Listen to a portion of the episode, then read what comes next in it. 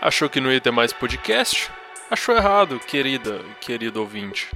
Tô aqui de novo depois de muito tempo, falta de tempo, enfim, não vou ficar me alongando nisso. Eu queria explicar, falar um pouco desses episódios, desse e do próximo. É rapidinho. É o seguinte, essa é uma série sobre a história da psicopatologia que eu gravei de uma vez só. Faz mais de um ano que eu gravei isso. Era um experimento para eu estudar para uma prova de psicopatologia enquanto eu produzia algum conteúdo para compartilhar.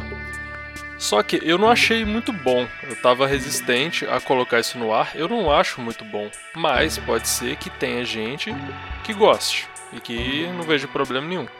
Como eu já tinha começado a série e já estava tudo gravado, era só editar e botar no ar, eu vou publicar. Mas assim, se você não gostar, terão episódios melhores depois disso. Esse é o episódio sobre a tradição biológica na história da psicopatologia e depois vai ter um sobre a tradição psicológica e um resuminho de toda essa história e essa série no final. Então, vale a pena se você tiver interesse. Para trás, você pode olhar os dois últimos episódios. Um é começa em o que são transtornos mentais, depois tem a tradição sobrenatural, agora é esse e depois tradição psicológica. Aí fechou essa série. Depois eu produzo episódios com uma qualidade melhor. É isso. É, se inscreve aí onde você estiver ouvindo, não sei onde é, pode ser YouTube, iTunes, Spotify, para você receber notificações. Uma outra forma é você colocar seu e-mail lá no site psicoativo.com. Eu costumo mandar todas as novidades de tudo que eu acabo fazendo por e-mail, canal no YouTube, site, tudo. E também avalie aí no iTunes, se você puder, que isso ajuda também. Bota cinco estrelas. Se não for botar, se for botar uma estrela, não precisa perder tempo. Bota só cinco. Um, um caso que eu queria contar que aconteceu e que acabou acho que me motivando um pouco para voltar com o podcast foi que eu recebi um, uma mensagem de um ouvinte e ele mostrou uma foto do quadro de alguma professora dele da graduação em psicologia recomendando o meu podcast aqui que você está ouvindo sobre o assunto de psicopatologia. Isso eu achei bem legal, assim, por mais que eu não ache que tenha qualidade, pode ser que ajude alguém a estudar, aprender um pouco melhor. Enfim, fico feliz se puder contribuir com o aprimoramento do seu conhecimento. Outra coisa, compartilhe com amigos aí que você acha que tem interesse em psicologia. Melhores episódios virão, por enquanto fica com esse. Vamos lá. Eu já estava esquecendo de falar do que, que eu tô falando. Esse podcast é baseado num livro do David Barlow, que é Psicopatologia, uma abordagem integrada. Se você puder adquirir o livro, tiver, é bom para acompanhar. Fica melhor, né, do que só eu falando. E você pode se aprofundar também no assunto. Recomendo. Vamos para a tradição biológica. Então, desde os primórdios da história, a gente busca causas físicas dos transtornos mentais. Como importantes contribuições para a tradição biológica, a gente tem o Hipócrates, que era um médico grego que viveu entre 460 a 377 a.C., é considerado o pai da medicina moderna ocidental. E ele sugeria, já naquele tempo, que os transtornos psicológicos poderiam ser tratados como qualquer outra doença acreditava que eles eram causados por patologias cerebrais ou por traumas na cabeça e que poderiam ser influenciados pela hereditariedade, pela genética. E quando você tem encontro com essa informação pela primeira vez, pode parecer estranho, porque você pensa, nossa, essas ideias parecem tão modernas, só que o cara 400 antes de Cristo já falava isso. Então o que eu dizia, não é necessariamente uma progressão. Ah, você tem um modelo primitivo, depois sobrenatural, depois não sei o que, depois o que a gente tem. Às vezes as coisas. Você tem um modelo numa parte da história, a história avança, você tem outro modelo, depois avança mais, você tem aquele modelo, aquele primeiro.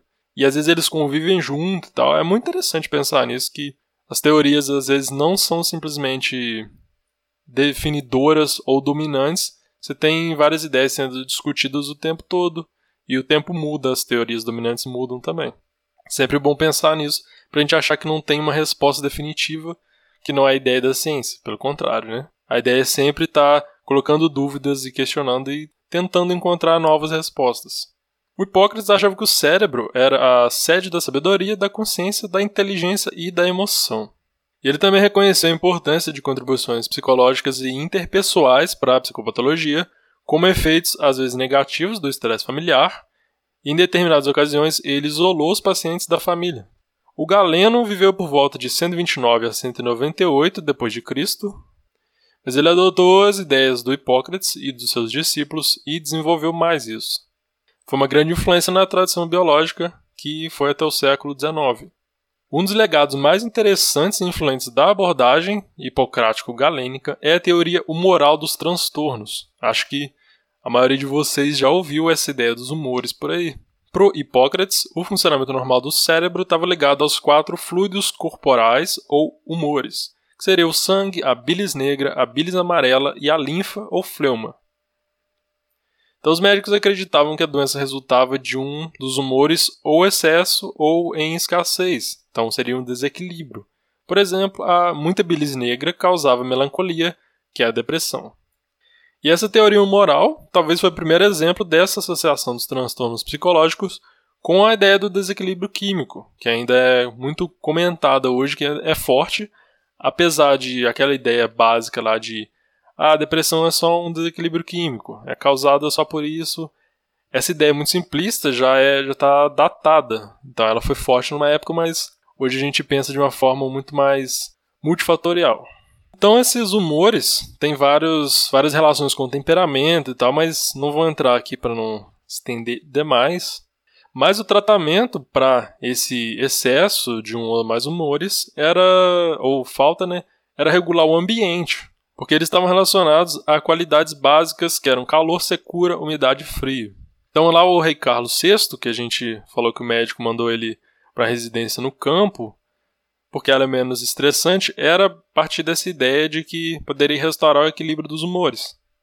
Além desse tipo de tratamento, você tinha recomendação de descanso, boa alimentação e exercícios, mas também tinha a ideia de sangria ou flebotomia, que era simplesmente, ou basicamente, é tirar uma quantidade de sangue do corpo, geralmente com sanguessugas. Vocês já devem conhecer essa técnica também.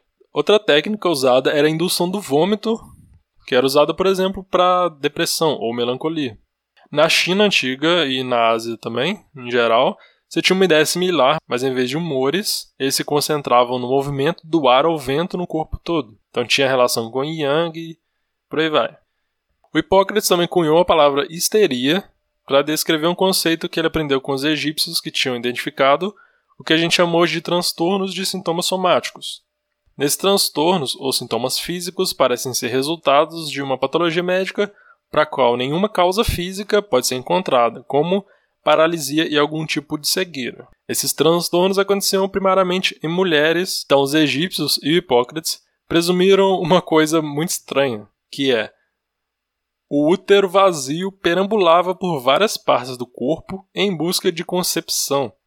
A palavra grega para útero é esteron, daí veio o nome histeria. Achavam que ia acontecer só mulher e porque o útero estava andando ali, dando uma voltinha pelo corpo.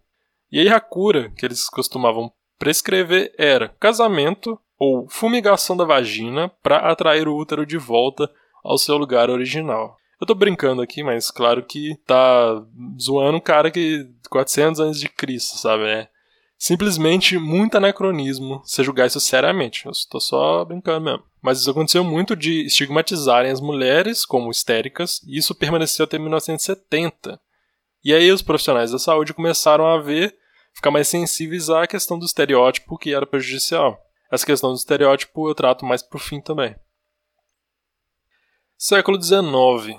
A tradição biológica aumentou e diminuiu durante séculos após Hipócrates e o Galeno, mas ela foi revigorada no século XIX devido a dois fatores: a descoberta da natureza e da causa da sífilis e o apoio forte advindo do psiquiatra norte-americano bem conceituado John P. Gray. Hoje a gente já sabe que um dos sintomas comportamentais e cognitivos, aliás, vários desses sintomas, incluem, por exemplo, você achar que alguém está conspirando contra você, que seria um delírio de perseguição, ou você achar que é Deus, seria um delírio de grandeza. São sintomas é, do que seria a sífilis avançada, muito parecidos com os da psicose, mas com algumas diferenças. Aí nessa época, 1800 e pouco, eles descobriram que as, os transtornos mentais poderiam ser causados por uma infecção, como no caso da sífilis. E aí descobriram de formas estranhas, como por exemplo, o cara contraiu malária, viram que ele melhorou da sífilis, aí às vezes injetavam um sangue de um cara com malária no cara com sífilis. Depois também descobriram que a penicilina curava a sífilis, mas pela primeira vez, uh, os comportamentos, os sintomas cognitivos e tal, relacionados à loucura, entre aspas, foram relacionados a uma infecção tratável. Muita gente supôs também que as causas e curas poderiam ser descobertas para todos os transtornos psicológicos, uma questão realmente bem biológica mesmo. O John P. Gray, que foi um cara, um nome forte na tradição biológica nos Estados Unidos, ele achava que as causas da insanidade eram sempre físicas. Ele achava que o paciente deveria ser tratado como fisicamente doente, e a ênfase ficaria no descanso, na dieta, uma sala com temperatura ambiente e ventilação adequada, abordagens que já eram usadas há séculos. E o Gray liderou uma abordagem nos hospitais, promovendo instituições mais humanizadas e dignas. Mas depois teve uma certa um crescimento muito grande dos hospitais e aí ficou uma coisa mais impessoal e tinha uma recomendação que eles fossem reduzidos para poder lidar melhor com menos pessoas. A política de desinstitucionalização também tem consequências negativas, além das positivas, claro, mas muitos, muitos desinstitucionalizados eram ficavam sem lá e ficavam nas ruas da cidade. Não realmente tinham apoio da família, da comunidade. O desenvolvimento dos tratamentos biológicos. O interesse nessa questão biológica dos transtornos mentais levou a mais contribuições para a área da psicopatologia. Então, na década de 1930, a eletroconvulsoterapia e a cirurgia cerebral eram frequentes. Os efeitos dessas técnicas e de novas drogas eram descobertos por acidentes. Por exemplo, a insulina era ministrada para estimular o apetite em pacientes com psicose, mas também parecia acalmar. Em 1927, o Manfred Sackel, que era um médico de Viena, começou a ministrar dosagens cada vez mais altas de insulina, aí os pacientes convulsionavam e ficavam temporariamente em coma. E alguns recuperavam a saúde mental, para surpresa de todo mundo, e a recuperação era atribuída às convulsões. E esse procedimento começou a ser chamado de terapia por choque insulínico, mas abandonaram porque era muito perigoso, podia levar a coma e até a morte. Um fato curioso aqui sobre o Benjamin Franklin, você também já deve ter ouvido falar.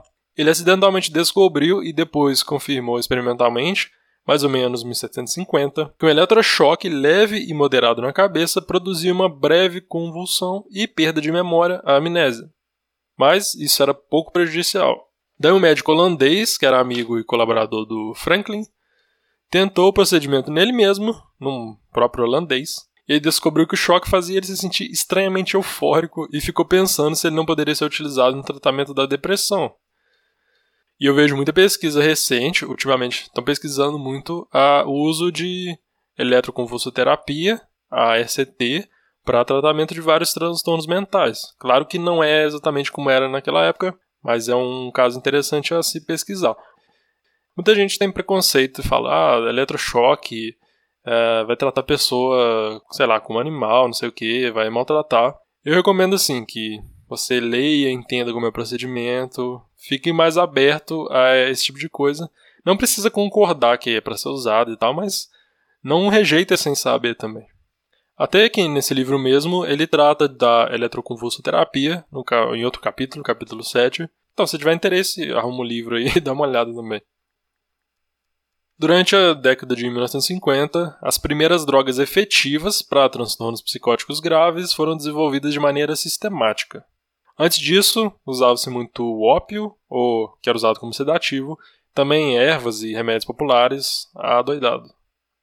E eles descobriram a reserpina, e uma outra classe de drogas chamadas de neurolépticas, que eram tranquilizantes maiores. Pela primeira vez, os processos alucinatórios e delirantes puderam ser reduzidos em alguns pacientes, e essas drogas também controlavam agitação e agressividade.